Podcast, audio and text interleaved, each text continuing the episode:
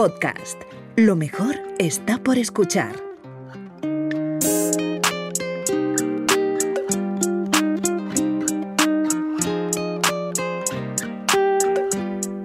Hola, ¿qué tal? Bienvenidos a una nueva entrega de Podium Inside. En este caso hemos citado a nuestros invitados a la hora del té y precisamente en la ocasión y mis acompañantes me han hecho preguntarme de dónde viene esta tradición. Pues resulta que a principios del siglo XIX, la que era la duquesa de Belfort por aquel entonces, se quejaba porque pasaba hambre por las tardes, ya que en aquel momento lo habitual era hacer tres comidas al día. Empezó a reunir a sus amigas entre las 3 y las 5 para tomar té, sándwiches y pastelitos y pronto esta tradición se extendió entre la aristocracia para después convertirse en un hábito pues, más popular. No sé si habéis tomado un té o un café o si preferís tomarlo ahora durante esta conversación, pero os invitamos a que os quedéis hasta el final porque desde luego hoy tenemos una selección de podcasters que tienen mucha historia que contar. Los podcasts de historia precisamente lideran los rankings de escuchas. En España es una de las temáticas que más comunidad tienen y además en Podium Podcast apostamos especialmente por ellos. Fran Izuzquiza de La Escóbula de la Brújula. Iván Martín de Roma Eterna. Sergio Mena, El Descampado. Así que eh, vamos a saludar a nuestros participantes. Están con nosotros Iván Martín de Roma Eterna. Hola. Hola, muy buenas tardes. Sergio Mena del Descampado. Buenas tardes. Hola, Elia, ¿qué tal? Muy buenas. ¿Cuál consideras que es la clave con la que has dado para conseguir enganchar con tu podcast? Pues mi podcast empezó como una idea muy loca, porque yo lo empecé como tú bien has contado al principio, con ese afán de saber cosas, de descubrir yo empecé queriendo llenar los huecos que tenía de conocimiento y de curiosidad de la historia de Roma. Y creo que a la gente el hacerlo de manera que me permite este formato ir hasta el, hasta el más mínimo detalle posible que me sea a mí posible por mi capacidad de investigación, hace que a la gente le interese más porque no me quedo en la superficie, sino que voy hasta el hueso, como os dijéramos, hasta el fondo. Sí, un poco esa limitación que se pueden tener en otros podcasts de temática más abierta, en tu caso al ser un contenido tan específico, digamos que te permite ir al grado de friquismo máximo que te, apetezca, ¿no? Esa es la palabra, friquismo, porque nos reunimos cada programa, en tanto los oyentes como yo, para disfrutar de un momento de, de remodelarnos y de revolcarnos en el barro del friquismo. Sí, yo creo que es algo que además eh, muchos de los podcasters de historia lo decís de vosotros mismos y también incluso las propias comunidades de oyentes que se consideran eh, en sí frikis de, lo vuestro. ¿no? En tu caso, eh, ¿qué, importancia tiene esa comunidad? En mi caso es muy importante porque en el tema de historia, para para hacer un podcast de historia, un programa de radio historia, es muy importante que la gente que ya tiene un bagaje, mucha de la gente que te escucha ha leído, ha consultado mucho, incluso es personal docente. Es muy importante la comunidad que te arrope y que te, y que te ayude. A mí a veces me, me ayuda la gente a investigar en según qué temas y es muy importante tener esa gente, tu gente, al fin y al cabo, que esté ahí cuando, cuando haya programas que igual te cuestan un poco para poder apoyarte en ellos. Y Sergio, en tu caso, eh, ¿cuál consideras que es esa clave con la que has dado para, despertar el interés? Yo creo que Iván lo ha dicho muy claro, el, tema de la curiosidad. Creo que todos tenemos a un niño curioso dentro y en el momento en el que alguien nos cuenta una historia, fíjate, ni siquiera tiene que ser de temática histórica como tal, véase romanos, véase espartanos, sino cualquier buena historia, siempre hay alguien dispuesto a escucharla. Y creo que en este caso, el hecho de que nosotros nos hayamos convertido en, una especie de cuentacuentos, a la gente le gusta al final, a la gente le gusta disfrutar de ese tipo de cosas. Y en tu caso, la comunidad, ¿cómo, cómo responde? Porque tú además aglutinas por un lado por el podcast, por otro lado en tu perfil personal como divulgador. Eh, ¿De qué manera esa comunidad te ayuda a generar el propio contenido? Pues yo, por ejemplo, me gusta mucho preguntar eh, a la gente por ejemplo, en el tema musical, eh, de qué discos quieren que hable o cosas similares. Creo que hay que hacer partícipe también a la gente dentro de unos límites, tampoco vamos a volverlos locos, pero dentro de unos límites está muy bien que tener una comunidad que te arrope, que te sugiera y sobre todo también, fíjate, una cosa importante, sobre todo cuando tratas temas que están tan, vamos a decir, leídos, em, está bien tener una comunidad que sea exigente también. Porque no que no consista simplemente en escuchar tu programa, sino que también haya detrás un poquito de análisis y que te puedan llegar incluso a corregir cosas, decir, oye, esto ha sido incorrecto, lo que sea, siempre desde, el respeto, siempre desde el cariño, pero tener una comunidad detrás que tú eres consciente que es activa es una de las cosas más bonitas que hay a la hora de hacer podcasting. Eso se iba a preguntar precisamente por esas correcciones o esas posibles rectificaciones. ¿Tenéis muchos comentarios en ese sentido de precisiones a lo mejor que, se os han escapado a la hora de, contar algo? Pues en mi caso, por fortuna, apenas dos o tres en, los casi tres años de historia que lleva el podcast. Porque intento siempre apoyarme en, en, todo lo que digo en las fuentes, en siempre que se pueda la investigación actual. Y en el caso de que ha habido corrección, yo mismo a la hora de empezar el podcast es algo que tengo muy metido. Una persona que te está explicando no tiene la verdad absoluta. Y más cuando estás hablando de una época tan antigua en la cual la verdad no existe. La verdad es fruto de unos consensos entre especialistas. Entonces ahí, ya partiendo de la base de que yo me coloco fuera del, espectro de tener la verdad absoluta, ya cuando estoy en un tema que me cuesta, yo mismo le pido a la audiencia. Ha habido un programa que le pedí si, si ellos habían encontrado algo y efectivamente no había nada. Pero cuando ha habido una corrección, como dice Sergio, con respeto, con, mira, esto es así, no hay ningún problema en, aceptarlo, porque no somos perfectos. ¿Y Sergio, en tu caso? En mi caso ha habido alguna, pero también eh, no suele ser muy mayoritario el tema porque a Iván yo creo que le pasa algo similar. Intentamos mostrar las diferentes versiones que hay sobre la misma historia y eso al final te cubre un poco las espaldas porque estás cubriendo las diferentes posibilidades que pueden surgir a la hora de decirte, oye, esto no lo has contado. Entonces, al final, cubriendo todo ese espectro, todo ese abanico, lo que haces es directamente que la gente sí pueda participar en un momento dado, pero ya te digo, más que corregir, fíjate que yo creo que la palabra sería complementar. Complementar sí complementa a la gente más que. Pero correcciones como tal, no, no diría yo que hemos tenido demasiadas correcciones. Y cuando las hay, yo por ejemplo en el siguiente episodio lo digo, oye, eh, esto lo dije mal, o esto es incorrecto, o esta información que di no es verdad. Porque creo que si en algo coincidimos Iván y yo, y metería también a Fran, pero yo no sé si Fran está, creo que Fran está con problemas. Fran está con problemas de conexión porque eh, entra y sale y... Sí, está ahí, pobre con, con, deduzco algo de sufrimiento, pero no lo sé. Sí, pobrecito mío, pobrecito mío. Eh, pero es eso, que, que, creo que todos tenemos una visión bastante similar de, del que la labor que tenemos, la responsabilidad que tenemos a la hora de contar historias y a la hora de divulgar. Eh, os iba a decir que en, que en, ambos casos yo tengo referencias de que os utilizan incluso como material docente, con lo cual entiendo que eso además os lo trasladan a vosotros en algún, en algún caso, ¿no? Profesores o alumnos que os utilizan como forma de completar el contenido académico y eso también al final es una responsabilidad enorme. Sí, eso a mí me, me llena de orgullo cuando por primera vez me enteré de que pasaba eso yo me emocioné porque al llegar a algo así, dices, hostia, es una responsabilidad enorme. Incluso, gracias al, trabajo en el podcast, yo mismo he impartido curso, un curso este verano en la Universidad de Barcelona al respecto de, todo el tema de patricios y plebeyos y demás. O sea que es ser un referente en eso es una cosa tremenda porque te pone el listón, como tú dices, una responsabilidad muy alta. Y además el acercar estos temas que muchas veces a nivel académico, ya hablo en colegio, instituto, pueden resultar un poco arduos o que no hayan dado con el profesor adecuado y que de repente vuestra manera de contarles, ¿no? Mm, dé con la clave para que les despierte ese interés. Eso lo, suele decir, lo suelen dejar bastante en comentarios, sobre todo, fíjate, cuando estaba cuando trato, por ejemplo, el, tema del cine mudo, eh, la gente me lo decía, ojalá nos hubiesen mostrado, cuando era pequeño me hubiesen mostrado todo el tema del cine mudo de esta forma, y creo que a Iván le pasa exactamente lo mismo, que no solo es lo que cuentas, esa responsabilidad por ser veraz, por contar las cosas de la mejor forma posible, sino también el tono que le imprimes a lo que estás contando es importante a la hora de trasladar el mensaje al público. Y yo por lo menos, y es que incluyo a Iván porque al final Iván y yo hemos crecido prácticamente a la vez en el mundo del, podcast, Em, y, hemos trabajado mucho juntos también, es colaborador, colaborador del descampado, entonces pues eso.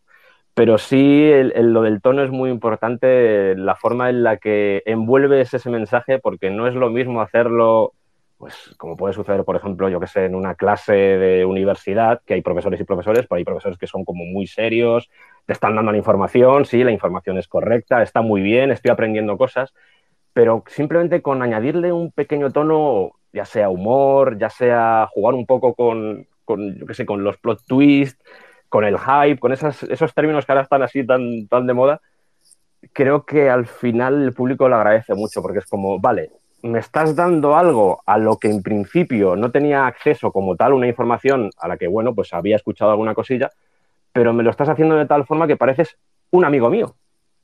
Y esa relación que se establece. Hmm. Claro, claro, contándome algo que en principio, pues igual no me interesaba o me había interesado en el pasado, pero quien me lo había contado en origen, pues no me lo había hecho de esta forma. Pero tú para mí eres un amigo y me lo estás contando con ese lenguaje de amigo. En ese sentido, yo creo que eh, puede eh, quedar en algún caso la duda, de, porque a veces eh, a mí me surge esta frase que definía el periodismo de principios del siglo XX de no dejes que la realidad te estropee una buena noticia. ¿En algún momento sentís que la emoción por adornar los hechos se os va un poco de las manos si tenéis que rectificar o siempre vais con el freno echado para ser súper precisos en la información que estáis dando? Yo siento personalmente que, estoy destruyendo la imagen que se tiene de Roma en la mente de la gente. Porque la gente tiene la imagen de Roma de, de Gladiator, la imagen de Roma de las películas. Y la imagen de la Roma que sabemos, que es muy poca de la antigüedad, es mucho menos espectacular y mucho menos lasciva, mucho menos violenta de lo que, de lo que se ha vendido. Y en ese sentido, yo juego al revés, juego a que la gente descubra lo que sabemos de verdad sobre. Y el encanto de, de, lo sereno, ¿no? Porque al final es verdad que tenemos esas orgías y esa idea que, que, es verdad que está, se está desmintiendo constantemente, pero aún así persiste como en el imaginario colectivo, ¿no? Existen muchos mitos que es complicado de, sacar porque están muy adentro. Yo este, esta Navidad, por ejemplo, me he metido en el jardín de, de explicar que el saludo romano no es romano, es un invento que los gladiadores no saludaban con Ave César, los que van a morir te saludan, cosas que están muy metidas por el cine, por, por las series, la literatura, y es complicado, es complicado. ¿eh? Entonces, en mi caso, lo que estoy haciendo es al revés, es desmontar el mito. Y en, en, ambos casos, veo que Fran sigue intentando entrar y marchándose. Esta escucha y, escucha y, y vuelve. Eh, no sé si ahora nos escucha, creo que, creo que no. Eh, os iba a preguntar, que la pregunta es común a los tres y ahora cuando puede le intervendrá. Eh, ¿Cómo haces el proceso de selección de los temas? ¿Cómo elegís lo que viene en el siguiente episodio, cuando ya tenéis este volumen de, de episodios colgados? Sí, bueno, además que son casos diferentes, porque en el tuyo, uy, he escuchado por ahí, no, ah, pensaba que era Fran. Eh, en el caso de Iván, creo que, bueno, lo puede contar está ya, creo, conectado con nosotros a través de Podium Podcast, ¿verdad? Hola, espero que se escuche ahora. Fran, por, favor. por favor, que hable Fran. por favor. Ah, pues, pues, pues hablo yo. Eh, bueno, pues, que, quiero decir primero que es que no sé qué pasa con la aplicación, no consigo escuchar ni hablar. Eh, al preguntar por cómo se seleccionan los temas, en, en nuestro caso, la selección de temas la hace nuestro director, al que todos conocéis, eh, Jesús Callejo, que va combinando pues varias fuentes, ¿no? Va combinando los lanzamientos de libros que se hacen y expertos que están disponibles para hablar de diferentes temáticas, o cosas que a nosotros nos apetecen, que yo creo que es más en la línea de lo que hacen Sergio e Iván. Bueno, Iván tiene su carril, el que va avanzando, pero eh, los temas que a veces nos apetece tocar, sean de historia puramente, o más de cultura, o algunos de muy poquitos, no tantos, de misterio, y que le vamos proponiendo. Entonces se va juntando todo y nosotros trabajamos con un calendario de tranquilamente dos meses vista en ese sentido. ¿Y aceptáis sugerencias de oyentes de la comunidad de seguidores de los escobuleros, en tu caso, Fran? Sí, sí, claro. De hecho, nos escriben a través de Facebook, Twitter, correos electrónicos también y nos van preguntando. No siempre se pueden hacer todos los temas, pero sí, por supuesto que aceptamos, sí, sí. O sea, que si alguien tiene ideas es el momento de decirlo. Eh, tenemos pendiente que venga Iván, por cierto, ya que estábamos aquí. sí, cuando quieras. claro. Iván, en tu caso, esto, es precioso. Os iba a decir, de hecho, que eh, al, ser Roma Eterna y El Descampado, dos podcasts eh, primos y, esta buena relación que vemos siempre entre los podcasters de historia, tengo la sensación que en este género la, competencia es mucho menos despiadada que en otros, en otros soportes audiovisuales en los que, eh, digamos, se compite más. ¿No tenéis la sensación como que hay una cierta hermandad incluso entre contenidos que podrían a priori ser competencia entre sí? Iván reconocieran que serían fatal. Se odian. Un giro. ¿Te imaginas? es para ti, yo creo que Iván, más que esta que Sí, para mí. yo creo Sí, que, yo creo que sí. sí, es verdad el tema de la hermandad, porque sí que es cierto también que hay competencia, pero yo, yo personalmente, como voy a mi bola, porque mi, mi selección de tema es desde el principio tiramillas y de vez en cuando voy salpicando con programas especiales en función de qué vaya pasando en la historia de Roma, yo voy como un satélite aparte. Pero sí que en general, si por ejemplo hay grupos de Telegram con podcasters de historia, nos vamos hablando entre nosotros, no hay esa sensación de pique y sí esa sensación de, de estar unidos y, y que juntos lo hacemos mejor. Incluso tú, Sergio? colaborando.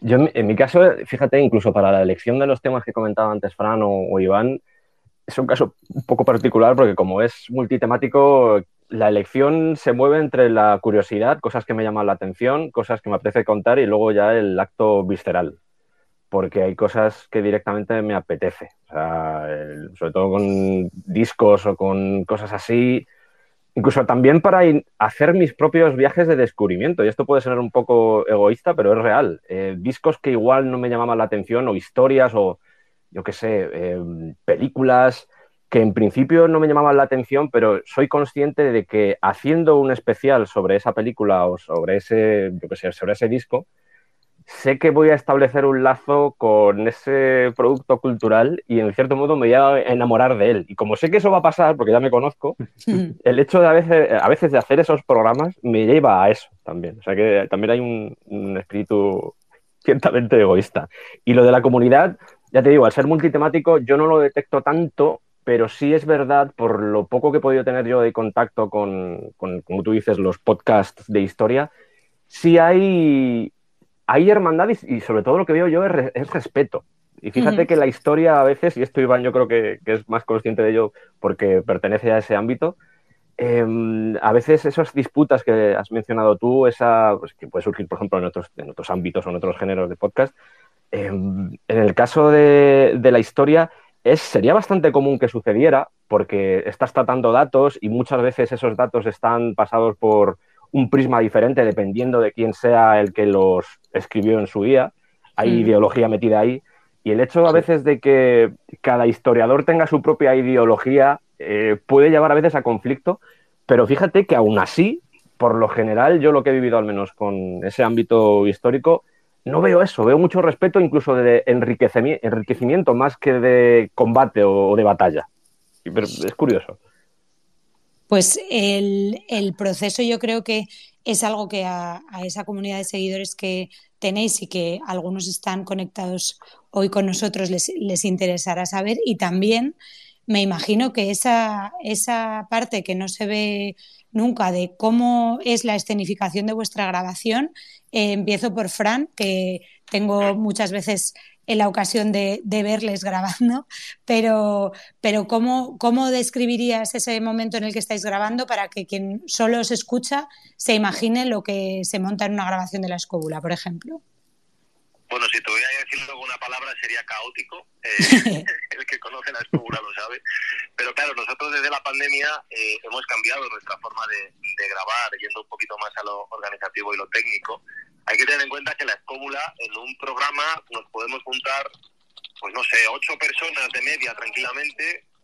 No solemos ser menos y a veces somos más. Ha habido días de diez. El otro día eh, Jesús Blanquiño colgó una foto de una, de una grabación que eso parecía el camarote de los hermanos Marx. Aforo completo eh, puso, sí. que puso aforo completo en la grabación de la escóbula. Claro, claro, y eso que nos dieron, el, eh, el estudio 2 de la cadena SER, que es bastante grande y aún así lo llenamos, ¿no? Pero cuando, cuando lo hacemos presencial, pues al final nos tenemos que adaptar al, a los sitios disponibles y, y eso lleva que a veces incluso nos turnemos micrófono y bueno, pues es la grabación de un programa de radio en falso directo, no tiene mucho más secreto, pero la mayoría de los programas ahora los hacemos eh, en remoto, a través de Zoom en concreto, porque es la aplicación que más conoce la gente, los invitados, para poder participar y por otros motivos técnicos que no voy a entrar ahora por no, por no irme mucho por ahí. Entonces, claro, la sensación de caos se acrecenta un poquito porque al final son ocho personas queriendo hablar todos, porque esa es otra característica de los podcasts de historia, que es que a la gente que le gusta mucho la historia, le gusta mucho hablar de historia. Entonces, vaya, vaya, vaya. vaya. Un poquito la batuta de un lado a otro para que todo el mundo tenga su momento de hablar y aparte la conversación siga fluyendo y no se estanque en un punto o al contrario, no se vaya por los cerros de Úbeda. Entonces es un caos que intentamos manejar durante las dos horas del programa cada semana y luego viene la parte de edición, evidentemente. Trabajamos con 8 o 10 voces a la vez y hay que conseguir que suene lo, lo mejor posible. La verdad es que el resultado últimamente estamos bastante contentos y gracias a que el podcasting ha permitido avanzar en la vía de lo remoto, podemos traer invitados que antes no podíamos tener en el programa por la cuestión de la presencialidad. ¿Y en, en, tu caso, eh, Sergio? Yo en mi caso la, la, separación que hago es si voy a hacer el programa solo o voy a hacerlo con colaborador. Yo creo que es la principal. Afortunadamente, yo no sé cómo gestionaría lo que hace Fran. Eh, creo que tiene mucho mérito ya no solo manejar a ocho personas, sino manejar a esas ocho personas. Yo creo que tiene. Es, de una complejidad, porque, porque de verdad que ahí, tiene una serie de gente que les gusta mucho hablar, habla muy bien y, ostras, eh, establecer ahí un orden y. Yo le veo mucho mérito, ya te digo. Yo en mi caso intento simplificar lo máximo posible. Eh, si, por ejemplo, eh, trabajo con un colaborador, si tenemos reuniones previas para intentar que luego la grabación vaya lo más fluida posible. Creo que al final eso es lo más importante. Por ejemplo, cuando hicimos Iván y yo todo el, el tema de los vikingos, nueve Uf. programas de vikingos. Madre mía, eh, ¿os aburríais? Puede ser que nos aburriéramos un poco, pero nueve, nueve, programas de vikingos. Eh, recuerdo que antes de cada grabación, unos días antes, nos reuníamos y analizábamos todo lo que íbamos a contar casi párrafo por párrafo. Eh, en mi caso, al menos, no es que vayamos leyendo un guion, porque no me gusta hacer eso. Creo que en la escóbula y a Iván les pasa exactamente lo mismo. Los guiones al final, más que nada, suelen funcionar como referencia, no nada más. No, no vas leyendo, no vas siguiendo todas las pautas que aparecen ahí en letra por letra, de línea por línea.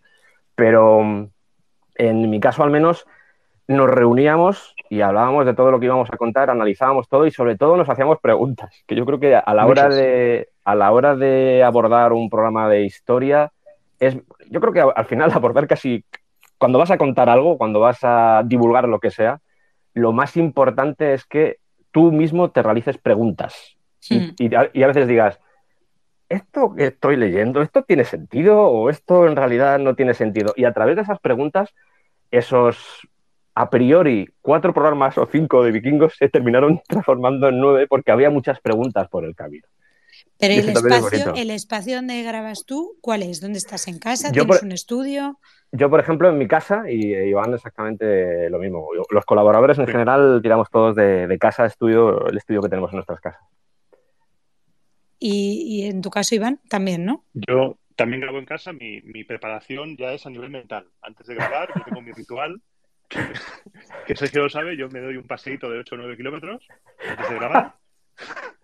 Voy a la cabeza absolutamente a tope, me aíslo de todas las notificaciones posibles, me pongo a grabar dos horas. El guion, como dice Sergio, es una, es una guía. Después de ahí va a ir la locura que se me ocurra o cómo contarlo, los chistes, lo que haga, sale en el momento. Porque es como uh -huh. que entras en un trance, te transformas cuando estás ahí y cuando acabo de grabar, no sé si al resto les pasa, pero yo estoy a tope cuando acabo de grabar. Sí. Es como una euforia tremenda. Y luego de... viene la edición. Eso te iba a decir, editáis mucho, va, eh, va bastante del tirón. Eh, ¿Cuánto de espontaneidad se queda y cuánto se va fuera? Se queda espontaneidad toda, pero le, le, pongo, le pongo ambiente. Porque yo ya intento grabar, intento homenajear al gran maestro Cebrián cuando narro batallas o narro momentos. y le pongo efectos de sonido, música. Eso es lo que más cuesta. Luego el después. Pero de lo que se graba, normalmente, salvo que a veces que pasa que se te va la olla y desvarías, porque desvariamos mucho la gente que hablamos de historia, que solo corto, pero se suele quedar lo que grabo. Y aparte de esa manía que tienes tú de darte un paseo antes, eh, ¿tenéis, eh, Fran Sergio, algún ritual, alguna manía concreta de cómo tienen que estar las cosas antes de empezar? Si hacéis algo, ya eh, grabáis de cualquier manera porque lleváis muchos a las espaldas. ¿Cómo, cómo es vuestra previa? Fran. Eh, pues ya que dices lo del paseo, yo también lo hago muchas veces. ¿eh? Yo no sé si es por el descanso del guerrero, un poquito, ah, ¿no? Antes de centrar la cabeza antes de ponerse con la, con la locura que va a venir, pero también lo hago. Cuando puedo me doy una vuelta de media hora tranquilamente y ya me pongo, me pongo a grabar. No tengo muchas manías a la hora de grabar cómo vamos a hacer, sobre todo porque, como bien decía Sergio antes, yo no sé con lo que me voy a encontrar muchas veces, así que tengo que ir navegando en mitad de, que no conozco. Eh, así que no, no, pero sí que es curioso, ese, ese punto del paseo no, no sabía que había más gente que lo hacía. Mira. ¿Y en tu caso, Sergio? Yo voy a quedar aquí. Pues yo no paseo, ¿vale? yo me quedo quieto. Que a mí me gusta quedarme quieto hasta que grabo. No, si tengo que decir, eh, no tengo tampoco una, un ritual así muy definido, pero si tengo que decir algo es leer. Me gusta leer antes de grabar, me gusta leer, por ejemplo, a Galdós. No me preguntes por qué, pero es como que me ordena las ideas. ¿Vale? Es una cosa muy curiosa. Incluso a nivel de lenguaje me ayuda también luego a, a abordar los episodios. Pero a veces me doy paseos. Sí, a veces me doy paseos, pero no tanto. No, no lo necesito. 8 o 9 eh, kilómetros no. Es mucho eso, ¿eh? Bueno. El, el 47% de los escuchantes de podcast de historia vuelve, es una de las tasas de recurrencia más altas, junto con los de True Crime, por ejemplo, o de bienestar. Claramente es una temática que, como decíamos al principio, ¿no? engancha. En, ese, en esa parte de la charla, Fran, tú te has descolgado, pero hablamos un poco de, esa importancia de, de, la comunidad, del feedback que os da y de, y de cómo va guiando los temas que vais tratando. Eh, en ese sentido, en la escóbula, que tenéis hasta un, un nombre para ellos, eh, ¿cómo, ¿cómo, es ese momento en el que de repente tomáis conciencia de que hay una comunidad ya de gente anónima, de gente en toda España, incluso fuera, que, que os está siguiendo de manera fiel? Bueno, yo creo que en el caso, ten en cuenta que yo entro en la escóbula, yo les conozco cuando llevan un año de camino más o menos, yo entro a trabajar con ellos cuando llevan 3, 4 y, y presento el programa desde la quinta, sexta temporada. Entonces, ellos ya venían con una comunidad eh, parcialmente creada, y antes eh, Iván hacía referencia a, a Juan Antonio Cebrián, que es eh, parte de la audiencia que les escuchaba en la época de la Rosa de los Vientos a, a, Jesús, a Carlos, a Juan Ignacio, y que tiempo después les vuelve a reencontrar a través de Internet en el nuevo proyecto, 2013-2014, que se viene a llamar La Escóbula de la Brújula. ¿no? Ese nombre tan raro es el que precisamente permite, como bien decías, que los oyentes sean los escobuleros, que el país imaginario donde residimos sea Escobulandia, que de hecho tenemos un mapa, y poco a poco por ahí se va, se va tirando de la idea para crear esa, ese conjunto de, oyentes. Eh, pero es que la escóbula desde un inicio era una amalgama de gente. Yo, aprovechando la foto de, de, Jesús del otro día, yo lo contaba en Twitter, cuando yo les conocí en la época en la que yo trabajaba en otra emisora, en Radio 4G, no os miento si os digo que venían 15, 20 personas a grabar, o a estar allí, o a, yo que sé a qué venían, no tengo ni idea. Les dábamos sillas, les poníamos donde podíamos, porque era muy, pequeñito, y ya es un concepto de comunidad hasta para hacer las propias grabaciones, ¿no? Yo me sorprendí muy pronto cuando vi que organizaban comidas, penas, grabaciones, y eso se llenaba, eh, pero de manera muy natural, y estoy hablando de los años 2014, 2015, 2016, es decir, prácticamente la, la noción de podcast profesional no existía en España. Y, y, ha sido así desde el primer momento. Luego, es verdad que gracias a los años, a los pasos por las plataformas, a la difusión ahora con Podium Podcast y, a, y al empujón en redes sociales, ha ido llegando más gente. Pero es que yo creo que esa noción de comunidad mmm, está presente en la escuela desde el día uno. Y son 10 años. O sea que yo creo que es un proceso natural que se ha ido dando y que no está pensado, no está diseñado. ¿sabes? No hay un punto en el que digas, vamos a hacer esto o nos hemos dado cuenta de esto. No yo siempre defino un buen podcast, sobre todo de historia, como una reunión de amigos en torno a una mesa hablando de lo que nos gusta y creo que la escóbula se cumple desde el día cero. En, en, tu caso, Sergio, ¿hubo algún momento de decir, uy, esto de repente se ha disparado, esto eh, me está siguiendo mucha gente y no, no me lo esperaba?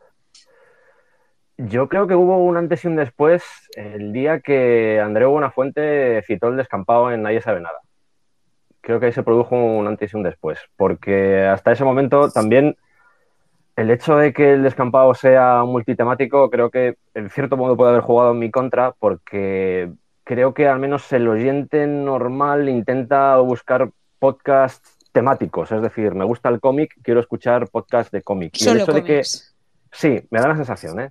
Y el hecho de ofrecer diferentes contenidos, al final corres el riesgo, que con el tiempo pues se ha ido corrigiendo y al final pues tengo una comunidad hermosa, pero eh, corres el riesgo de que alguien te escuche y diga, el siguiente, yo por ejemplo, no sé, un programa de cine, escucho un programa de cine, me ha gustado, pero el siguiente es de música y además de un disco que no me gusta, pues no voy a escucharlo, ya me lo escucharé en otro momento.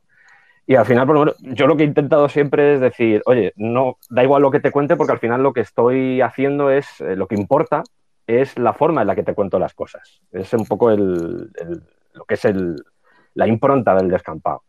Y yo sí recuerdo, por ejemplo, cuando Andreu nos citó, que de repente fue como, como si un faro nos pusiese todo el foco sobre el descampado y mucha gente empezó a conocernos, porque claro, te lo está recomendando Andreu Buenafuente y, y si te lo está recomendando es por algo. Y Claro. hubo un antes y un después con eso. Después llegó, llegó más gente, también Maruja Torres también nos recomendó, por ejemplo, antes hablaba de los episodios de vikingos, Maruja Torres también nos recomendó y una serie de gente. Creo que cuando, en general, cuando alguien así potente a nivel de comunicación, como son estos casos, como es el caso de Maruja, como es el caso de Andreu, cuando alguien así pone el foco sobre ti, además de que en un momento dado puedes decir, ¡ay, qué presión! Que por lo menos en mi caso yo me lo tomé con bastante calma y dije, vale, no pasa nada, es gente top, gente a la que tú valoras mucho su criterio. Creo que también todo lo que hay alrededor de la gente que consume su, lo que, por ejemplo, Andreu hace, puede decir, oye, pues si Maruja recomienda los programas de vikingos, los vikingos me importan una mierda, pero oye, si, si me lo recomienda Maruja, pues tendré que escucharlo. O sea que poco a poco al final ha habido generándose una comunidad bastante bonita. También es que llevo siete años, no llevo tanto como la escobula, pero, Pero son muchos. pero son muchos años también. Sí. Iván, ¿tú tuviste ese, ese antes y ese, ese punto de antes y, despu- y después? Sí, ha sido más gradual, aunque sí que también es cierto que, que Andreu siempre me menciona porque me lo dijo él, que se va a dormir conmigo. Soy el otro, soy el tercero en la relación con Victoria, con, su- con Silvia y, y él y su mujer. Eh, y sí que yo noté en un momento, cuando estuve en verano en el evento que se hizo el Día del Tentáculo, hubo una mujer que se me acercó y me dijo, vengo, creo que me dijo desde Extremadura, dice, vengo a verte para darte las gracias por lo que haces. Y ahí dije, uy, un momento, Wow. esto, esto es real. o sea, esto es real. Y ahí ya empecé a darme cuenta de que, de que realmente hacemos, damos un impacto en la vida de los demás y, y que Hmm. esto está creciendo. Y te sobrecoge y te hace feliz, pero también es una responsabilidad, como hemos dicho antes, la responsabilidad de, de estar ahí, acompañando a tanta gente a la cual le hacemos la vida más fácil. Hacemos que se olviden de los problemas durante un rato. Por eso también os preguntaba un poco por, por esa escenificación de vuestras grabaciones para que quien os sigue eh, pueda visualizar cómo, cómo estáis cuando estáis grabando, porque al final eh, lo que ocurre con el podcast es esa magia de que somos muchas veces gente en bata que, que de repente Literal. tiene 20.000 escuchas y dice, ¿qué ha pasado aquí, no? Sí. En- en-. Claro, por, por eso le digo que en el caso de los de la escóbula, de momento, eh, si vienen aquí no pueden, pero todo se andará. No descarto que, que algún día ocurra o ya haya ocurrido, no lo sé. En, en vuestro caso, en el de todos, Dime, Yo- Fran. Yo iba a decir que me, me- me encantaría esa imagen ¿eh? de 8 o 10 personas ahí en pata. Eh, si hay alguna colaboradora que nos está escuchando y amiga común de todos, eh, iría encantada en batín. O sea que no, no nos esfuerces y porque llevamos, ¿eh? pues yo os lo propongo la la próxima vez, la bátula de la, de la brújula. Eh, la próxima vez que vengáis es- presenciales, yo os invito a, Vale. a eso, yo os autorizo en seguridad, no vais a tener problemas de acceso, así que no hay, pro- no hay problema. Eh, ¿Cuál ha sido el episodio que más os ha costado hacer? Fran, empiezo por ti.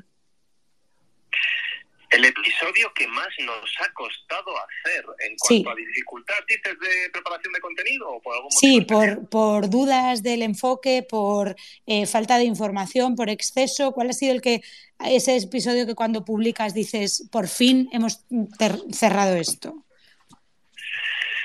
Mm, no te sabría decir porque, claro, el formato nuestro, eh, al ser una tertulia, es más, eh, a, a veces cuesta más eh, hacer el- la propia grabación porque el- la charla no fluye tanto que no prepararla en sí, porque es como una caja de, pues como decía Forrest Gump, ¿no? Una caja de bombones. En nuestro caso no sabes lo que va a haber dentro cuando la abres, ¿no? Cuando empiezas a grabar. Em, pero yo, los que más nos ha costado, quizá, eh, a mí hay una cosa que me da mucha pena, eh, y antes hablabais de, creo que era Sergio que hablaba de la, de la ideología de los historiadores, que es muchas veces todo relacionado con la ideología de la audiencia. Quiero decir, cuando hablas de historia, y más aún en los tiempos que corren, eh, tenemos el riesgo de que los propios oyentes pasen el relato por el camino de su propia ideología. Y a veces está bien y a veces se corre el peligro de que cualquier tontería se interprete por el camino que no es. ¿no? Eh, nosotros hemos recibido mensajes tanto acusándonos de ser muy izquierdas, muy izquierdas, como de ser muy de derechas, muy de derechas. Y nos da mucha pena y nos da mucha pereza. Hay temas que ya sabes, y ya termino de responderte, que se van a interpretar de esa forma. Son los que a mí particularmente más me cuestan por intentar luego a ver cómo lo llevamos para no caer en ningún en ningún terreno movedizo que nos pueda perjudicar finalmente. Eh, y eso para mí son los más los más difíciles. Iván, en tu caso, ¿cuál ha sido tu episodio más complicado, el tema que más te ha costado? Lo recuerdo perfectamente.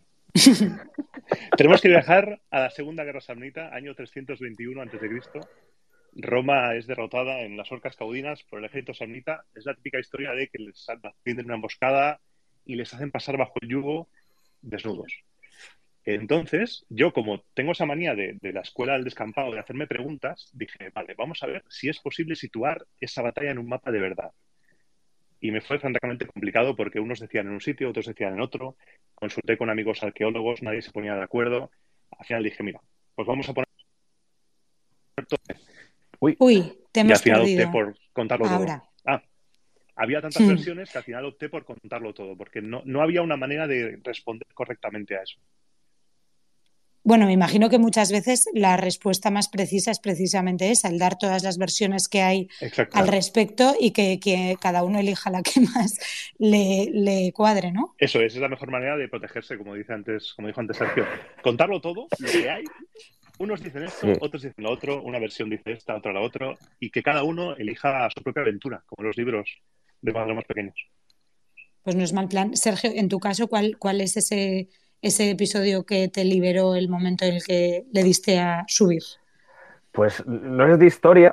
Eh, si quieres luego te respondo con temática de historia, pero en mi caso no es de historia, sería el especial de Monkey Island, que es un videojuego. Porque me lo has dicho con mucha pesambre. ¿eh? Sí, sí, sí, porque yo los videojuegos que, conozco es porque me he enganchado de mala manera. Entonces, eh, sigue, sigue. Pero no es malo, pero eso no es malo, eso no es malo. Bueno. Que, eh, bueno, también sí, depende de, lo que te quite el sueño.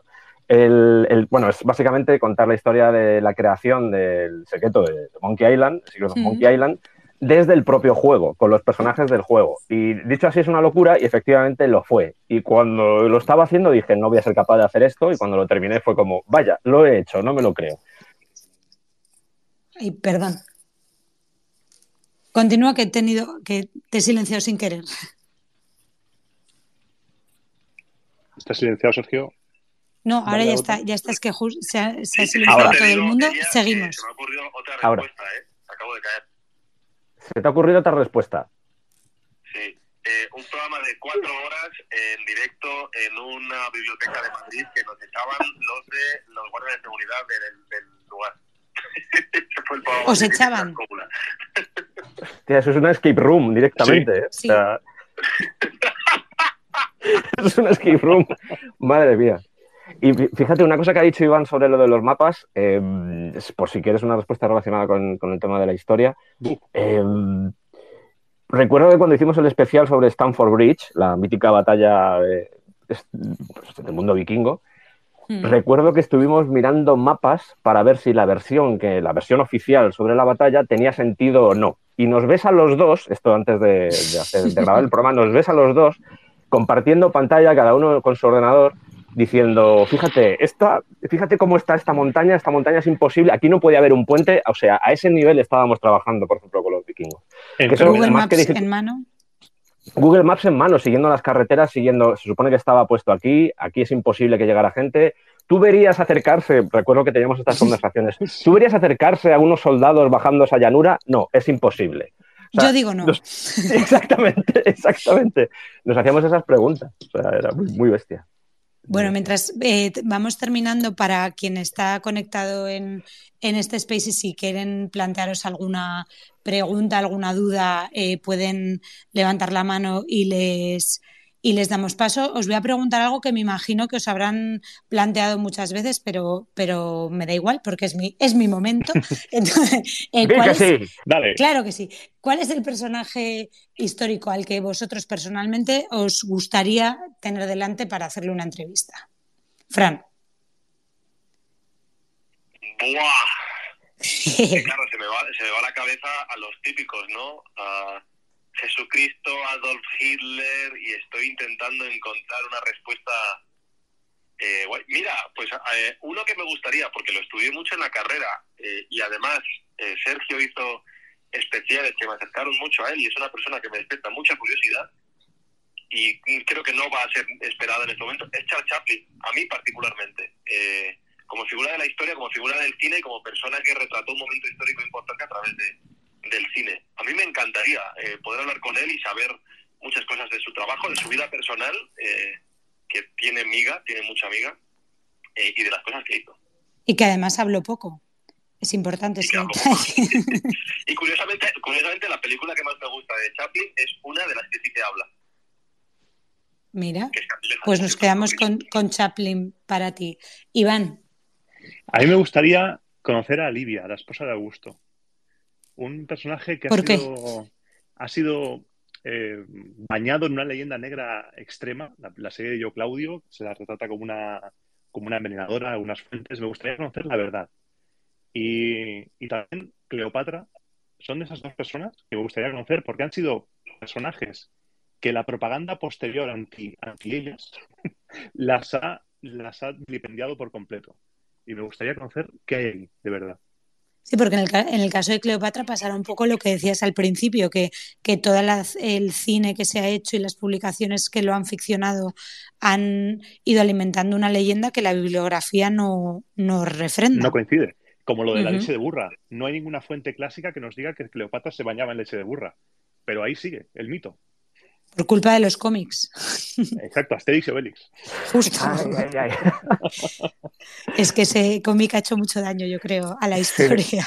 Sergio, en tu caso, ¿a quién querrías entrevistar? Habrá gente que esté esperando que diga Frank Zappa. No voy a decir Frank Zappa, ¿vale? Calma, calma. No voy a decirlo. Sé que estoy rompiendo algún corazón. Seguramente alguien tipo. Eh, pues hay uno muy clásico que es Da Vinci, pero fíjate, Hipatia de Alejandría. ¿Por qué? Porque creo, leyendo sobre ella y conociendo su historia, eh, creo que podríamos tener conversaciones muy interesantes los dos. Me da la sensación. Y creo que era, era, sabiduría, era sabiduría hecha persona. Y a mí ese tipo de gente me atrae mucho. Muchísimo. Pues eh, lo que sí me gustaría ahora también de cara a vuestros oyentes que estén conectados es que me contarais eh, a medio plazo eh, si tenéis algo previsto en lo que estéis trabajando que os apetezca compartir con nosotros, algún eh, secreto a medias que podáis contar. Sigo contigo, Sergio. Pues eh, precisamente estoy preparando con Iván la siguiente saga que yo no sé si van a ser nueve capítulos. No, no, imagínate, ¿sabes? Imagínate. ¿No tuviste suficiente con nueve? Pues no. Pues más. Queremos nueve más, no. Pero, pero va a ser también una saga, tiene pinta de ser una saga larga que va a tratar sobre las drogas en la guerra. Cómo las drogas se han utilizado a lo largo de las diferentes civilizaciones para no solo manipular a los soldados, sino también para aplacar todo el miedo que puede sentir una persona o todo, vamos a decir, todas las leyes que se rigen en la vida civil para aplacar eh, pues, desde la empatía, el miedo a la muerte o incluso el miedo a matar. Vamos a tratar eso, vamos a hacer un análisis eh, casi civilización por civilización, haciendo hincapié, por ejemplo, para empezar en el alcohol y después ya vamos a ir viendo pues, por épocas. Vamos a ver, por ejemplo, las guerras napoleónicas, eh, vamos a ver cómo se utilizó en la Segunda Guerra Mundial, vamos a ver, incluso también hablaremos en cierto modo de vikingos, porque como ya contamos en su día, también utilizaban drogas en algunas batallas y están los berserks. Así que eso es a corto plazo lo que vamos a, tratar en el descampado y el siguiente episodio del descampado precisamente seguramente pues, trate alrededor de, esa materia. Y así por tener un avance, ¿qué drogas había en las guerras napoleónicas? Porque ya a mí me dejas intrigadísimo. Pues en las guerras napoleónicas, pues por ejemplo el alcohol. Eh, el hecho, el, claro, porque cuando decimos drogas, todos pensamos en anfetaminas, eh, pensamos en setas, y el alcohol ha estado presente prácticamente en todas las guerras. Ha estado siempre ahí. No solo para pues, azuzar un poco el espíritu y que la gente se sintiera así pues, muy eufórica a la hora de entrar en la batalla, sino también para adiestrar o simplemente para callar el sufrimiento que pudiera tener esa, yo que sé, se me ocurre por ejemplo, en la Primera Guerra Mundial. Tú eras un soldado francés que estaba en, una barricada de Verdún, en una trinchera, y la única forma de aplacar todo el dolor, los miembros entumecidos, eh, ese frío, eh, yo qué sé, el gas mostaza, pues igual te daban un litro de alcohol al día, un litro de vino, para apaciguar todo eso. O sea que, ojo, porque creo que los especiales, estos especiales van a ser muy interesantes porque nos van a mostrar cómo ha habido una serie de, gentuza, gente de mierda, que ha ido manipulando a, los ciudadanos, eh, esto tampoco es nuevo, hmm. para, sus propios fines, casi siempre espurios. Bueno, también esto nos da cierta confianza en el ser humano porque yo creo que cuando se habla de guerras y se analizan desde con, perspectiva de, los años, no entendemos cómo es posible que tanta gente fuera capaz de llegar a determinados sitios, ¿no? Y quizá con eso eh, encontramos cierta explicación, que al final, si mermamos la voluntad de la, de la masa, es, es, la única razón por la que la gente puede llegar a, determinados extremos. Y también desmitificar lo que es la guerra en sí, que, que está muy, muy importante, porque hay mucha mitología, antes lo decía Iván, el tema de las batallas, por ejemplo, lo que comentábamos de Stanford Bridge, y la guerra en sí misma es una mierda. Y perdona que haya dicho ya tres veces mierda, porque las estoy contabilizando en mi cabeza. Pero, Estamos aquí en confianza. Pero, es, pero la guerra es una puta mierda y a veces hay que recordar a la gente que, es así. O sea, y, creo que va a ser una buena vía para hacerlo, porque sí. Pues me decías Napoleón, además del alcohol, el hachís, o sea, se utilizaban muchas cosas, pero siempre se utilizaban las cosas con el fin de que los que estaban arriba pudieran utilizar a esos peones y que no les importara perder la vida. Y, es, y se sigue haciendo hoy en día también. Y es muy triste. Pero bueno, vamos a intentar hacerlo con el tono del descampado, así un poco desenfadado, pero... Como, si va a ser complicado, meter algún chiste va a ser complicado, pero, pero bueno, algo se nos ocurrirá porque sobre todo trabajamos desde el rigor y, y nos sale de forma natural, así que algo saldrá único. Seguro que sí. Iván, en tu caso, ¿en qué proyectos estás trabajando? ¿Con qué temas tienes, tienes intenciones? En mi caso estoy enfrascado en, una serie relacionada con los espectáculos públicos. Estoy hablando de los gladiadores. Esta semana sale un programa dedicado a gladiadores, gladiadoras, la vida en, el ludus, cómo una persona podía llegar a ser gladiador, pero desde un enfoque que yo este programa de esta semana se lo voy a dedicar a los a todos aquellos que, que murieron o vivieron sin recibir un aplauso, a los que se ha olvidado la historia de ellos. A esa gente que, no tenía otra cosa que, en la que agarrarse, ese soldado veterano que no tiene otra cosa en la vida y se reengancha como gladiador, se, se alista porque no sabe hacer otra cosa que luchar, o ese esclavo que, que le han capturado en su pueblo y odia al danista con toda su alma, pero que quiere pelear para ser libre. Esas historias son las que me gustan. Y después hablaremos sobre un tema bastante potente, que es el tema de las buenaciones, las cazas de animales, los espectáculos con animales, que esto es algo que hablé con Sergio justo ayer, cuando vemos en una película que mueren, por ejemplo, 20.000 personas, no nos afecta, pero cuando viene un perrete cojeando, nos duele. Y, el tema de las venaciones a mí me, afecta porque los animales es tremendo y en muchas ocasiones no entendemos la mentalidad, porque ponerse en el sitio de una persona hace 2.000 años es imposible, pero comprender a través de las fuentes que esos animales luego se comían, salía la gente a la arena a, coger carne, porque si no, no tenían para comer carne su familia, te da una perspectiva diferente. Entonces, es esa en la que estoy trabajando y de cara a medio plazo estoy ahí tramando cositas en espectáculos y festivales romanos para hacer cosas presenciales de Roma Eterna. Así que te vas a tener que quitar la bata y las pantuflas, aunque te pese. Me voy a tener que poner la toga y acudir a algún festival. Pues, Fran, en tu caso, ¿en qué, ¿en qué estáis trabajando? ¿Cuáles son los próximos que nos puedas avanzar de la escóbula? Bueno, yo lo primero que tengo que hacer es Fran está una ahora. presentable, después de todo lo que hemos hablado. Por favor. Eh, y estaba repasando temas que van a salir en las próximas semanas. Vamos a hablar de... Uy, que me cargo la mesa. Se está cortando por aquí. ¿eh? vamos a hablar de investigación histórica y ADN, vamos a hablar de magia e ilusionismo en alguno de los próximos programas, de periodismo, del misterio, más que del misterio en sí, de papiros y antiguo Egipto, de los Illuminatis. Estos son algunos de los temas próximos que vamos a tocar. Pero en nuestro caso, sobre todo los meses, va a ir más relacionada con el hecho de que la escóbula va a cumplir 10 años, el 25 de marzo, si no recuerdo mal, es el décimo aniversario del programa. Entonces lo que estamos es recuperar eh, el ritmo de eventos y programas en vivo que teníamos antes. En principio, en marzo, el día, no recuerdo qué era exactamente, 19 de marzo me parece que es, es sábado, y si no, 19 el sábado de esa semana, eh, estaremos en Zamora haciendo un eh, esto todavía no está anunciado, pero vamos, está a punto de confirmarse. Y estamos eh, moviendo ideas también para hacer un programa en abril en Alcobendas y no tiene fecha una idea de fin de semana de escobuleros de aniversario en Fuengirola, en Málaga. Y aparte queremos recuperar las rutas que hacíamos con los oyentes hace tiempo, que las tenemos un poco paradas y que se pararon por la pandemia. Eh, y ya el disfrute de fin de semana que hacíamos con, con amigos y oyentes que se acercaban y vemos eh, en marcha la idea de hacer una por la zona de Cuenca. Todo esto lo iremos anunciando probablemente en las próximas semanas, pero queremos aprovechar esta, esta excusa al décimo aniversario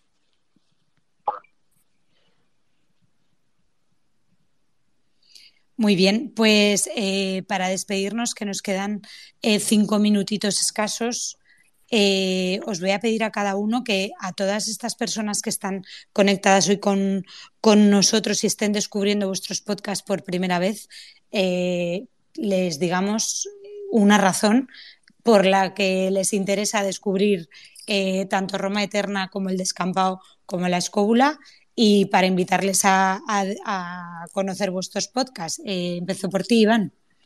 Pues para escuchar Roma Eterna yo te diría a la persona que nos está escuchando, a ti que nos estás escuchando, escucha Roma Eterna porque nunca, nunca te has enfrentado a la historia de Roma de una manera tan profunda, apasionada, enferma y tan en detalle.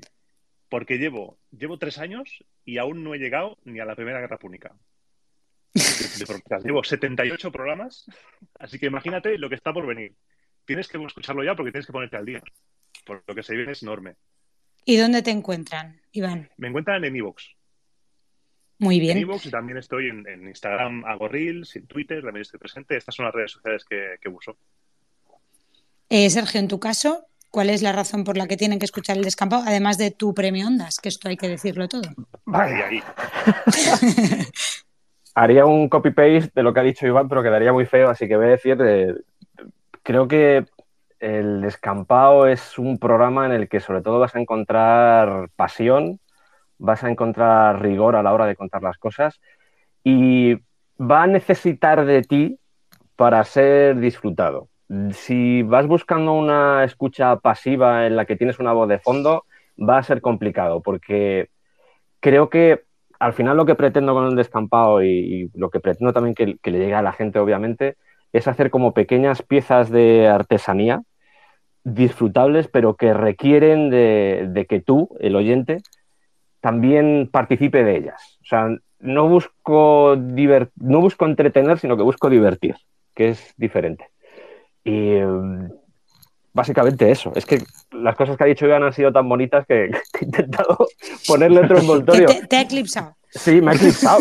Por mucho premio ondas que tenga, no, no, puedo mejorarlo, pero, pero es un poco eso. Yo creo que ambos tenemos también esta cultura de podcasting, de hacer las cosas eh, lo más interesante posible, respetando mucho al oyente. Yo creo que la palabra respeto, la responsabilidad que hablábamos antes, pero lo de respetar al oyente, lo de decir, hay una persona al otro lado que está, que está poniendo su tiempo en escucharte y lo que tienes que ofrecerle es lo mejor que puedas darle. y creo que en eso y que el oyente vuestro yo creo que es de los más, más exigentes que podemos encontrar. Eh, Fran, en, en, vuestro caso, eh, ¿qué se va a encontrar quien se acerca a la escóbula por primera vez, además de a toda esa gente ahí sentada? Eh, pues eso, una, una, reunión de amigos, amigos con curiosidad, con ganas de, de aprender, de compartir historias. Eh, y de, y de salir un poquito mejores eh, en cada programa y, no quiero ser demasiado poético con esto, pero bueno, yo creo que, que, aprender cosas es hacernos un poquito mejores siempre y además es que a nosotros también nos gusta mucho descubrir las propuestas eh, que hacen otras personas y ya que estamos aquí, pues mira, Sergio estuvo en la, en la escuela haciendo un programa sobre las peores canciones de la historia, que quedó bastante divertido. Como digo, creo que Iván nos gustaría que estuviera pronto también con nosotros porque podemos hacer una escóbula de 18 horas con él. Y al final se trata de, de, que la gente escuche la escóbula, que nos encanta, sino que pueda descubrir otras propuestas y otras temáticas más concretas, otras ideas, eh, que por las que pueda seguir profundizando en, en, la historia y en toda la cultura y todos los temas de los que hablamos en la escóbula. Entonces, eh, para nosotros es eso, una reunión de amigos semanal en la que todo el mundo está invitado a participar, coger una silla, sentarse y, y echar un rato con nosotros. Pues bueno, eh, no hemos dicho que tanto el descampado como la escóbula de la brújula están en Podium Podcast y en todos los agregadores, así que es, es fácil encontraros. Muchísimas gracias a los tres. Yo al final también me he sentido un poco en esa reunión de amigos con vosotros esta tarde aprendiendo. Os animo a seguir siendo frikis, a seguir siendo rigurosos y a seguir teniendo esas comunidades que, que alimentan cada, cada semana, cada mes o cada cada vez que publicáis un episodio vuestros podcasts y seguimos escuchándonos y muchas gracias por estar esta tarde aquí y a todos los que nos han acompañado. Gracias a todos. Muchas gracias. Gracias a vosotros.